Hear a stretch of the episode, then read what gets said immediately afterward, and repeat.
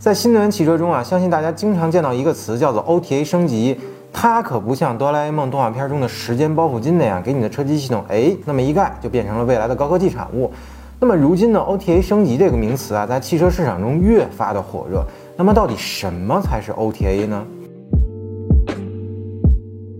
大家好，我是看着不正经但说事儿很正经的熊仔。OTA 的标准解释为啊，空中下载技术，英文名呢叫做 Over the Air Technology 的缩写，是通过移动通信的空中接口实现对移动端设备以及 SIM 卡数据进行远程管理的技术。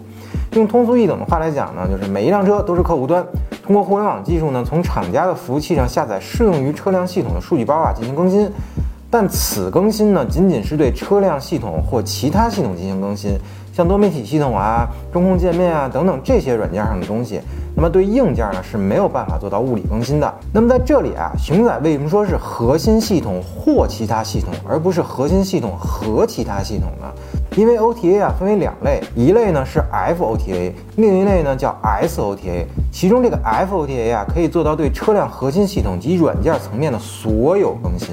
而 SOTA 呢仅仅是对非核心系统的更新。FOTA 啊即指全车升级。是指车辆包括核心系统在内的所有系统都可以升级，一般呢也称为整车更新。最早提出 FOTA 升级概念的厂家啊就是特斯拉。那特斯拉呢作为整车 OTA 的鼻祖，从2012年推出的 Model S 到最新的 Model 3，都具备整车的 OTA 功能。不仅可以通过 OTA 升级车载娱乐系统和应用程序，还可以实现对 ECU 进行软件更新。比如电池管理系统啊、电气控制系统啊、整车控制单元啊等等等等等等。所以一次 FOTA 升级所带来的更多的是驾驶体验的整体提升，而 SOTA 呢是指软件升级，是对除车辆核心系统以外的其他系统进行升级。也就是说，SOTA 呢几乎是只针对软件进行升级。升级结果呢，仅仅是对车辆的 VI 展现啊和操作方式的优化，对于车辆驾驶体验来说呢，不会有任何的提升。举个例子，SOTA 呢就好像你将手机上的微信啊进行了一个版本升级，而 FOTA 呢则是将你的手机操作系统从 iOS 十一升级到了 iOS 十二。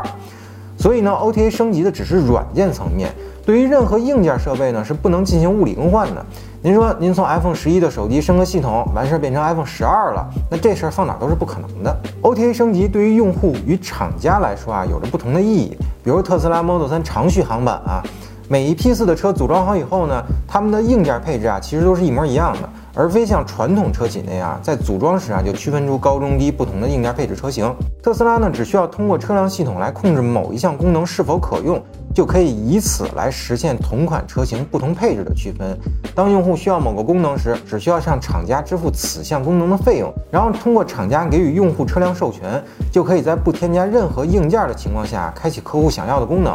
从某种意义上来讲啊，这类升级呢，有点类似于给你吃后悔药。买车的时候觉得这配置没用，不想多花那份钱，后来呢又觉得需要了。那对于传统汽车来说，那这事儿可就劳神又费力了。但是对于这类车型来说，那就是掏钱开会员那么简单。那么对于用户来说呢，OTA 升级不仅仅是给车机系统多添加几个应用。更深层次来说啊，甚至可以优化到车辆底层的控制单元。像理想、未来啊，就通过不断的 OTA 升级，从车辆控制单元到应用层面进行不断的优化，让用户使用起来呢更为顺手，车辆驾驶体验呢也更加完美。但是说了这么多啊，能进行 OTA 升级一定是一件好事儿吗？任何事物呢都具有两面性，任何的软件呢都难免会出现 bug。如果是 FOTA 升级，对车辆核心系统和其他系统进行升级的时候，一旦 bug，很可能出现整车无法启动的状态。如果是 SOTA 升级出现 bug，那么最多可能就是多媒体系统或者整个中控屏无法操作使用。那么风险这么高，为什么厂家还要宣传 OTA 升级呢？第一，厂家在出厂前呢，一定会严格测试每一次更新包，通过不断的进行内测，然后进行优化调整，最终呢，充分保障用户升级后的安全可靠性。第二，OTA 可以远程修复系统缺陷。如果是传统汽车在行驶中出现的系统方面的缺陷啊，那解决办法只有一个：召回，然后返厂升级程序。而 OTA 技术呢，则可以实现将数据包远程分发给用户，通过安装数据包来完成缺陷的修复。大大避免了召回所带来的繁琐。第三呢，就是经过用户许可后，厂家呢可以收集用户在车辆使用过程中产生的日志进行数据分析。一方面呢，可以更早的发现车辆的问题进行更新；另一方面呢，也可以及时告知用户车辆的状态呢是否正常。第四，就是由于在产品设计中硬件的超前配备啊。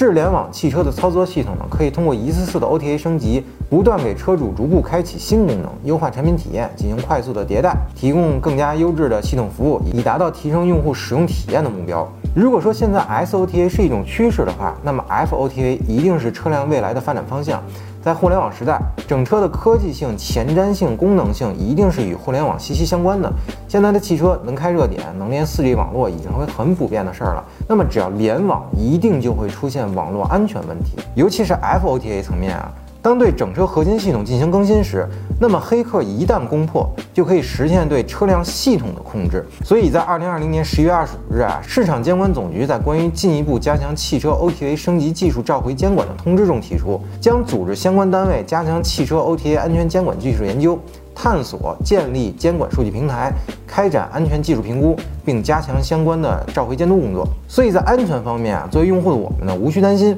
不管是厂家还是市场监管部门，绝不会让这类事情发生。而在安全策略方面呢，也一定会十分完善。虽然有可能会出现利用 FOTA 攻击车辆的现象啊，但毋庸置疑的是啊，它也是一种保障车辆安全的最佳手段。你退一步讲啊。当汽车遭遇黑客攻击时，厂家可以通过 OTA 的方式关闭受到攻击的服务，降低安全事故的影响，并及时查找安全漏洞，通过 OTA 补丁的升级的方式啊来修复这个漏洞。总体来说，相较 SOTA 啊，FOTA 的升级呢是未来汽车的发展方向。FOTA 升级呢不仅可以增加车辆的功能，还可以让汽车呢变得更加智能。但是 OTA 升级啊并不是一劳永逸的，再好的软件也需要优秀的硬件平台来支撑。硬件的性能呢，决定了软件系统可以达到一个什么样的高度，更决定了车辆呢可以智能化到什么程度。所以，仅有 OTA 升级是不够的，硬件的升级呢也是需要与时俱进的。只有具备强大硬件性能和软件 OTA 能力的车，才能成为真正意义上的智能汽车。那最后啊，打个小广告，欢迎大家一键三连，点赞加关注支持我们。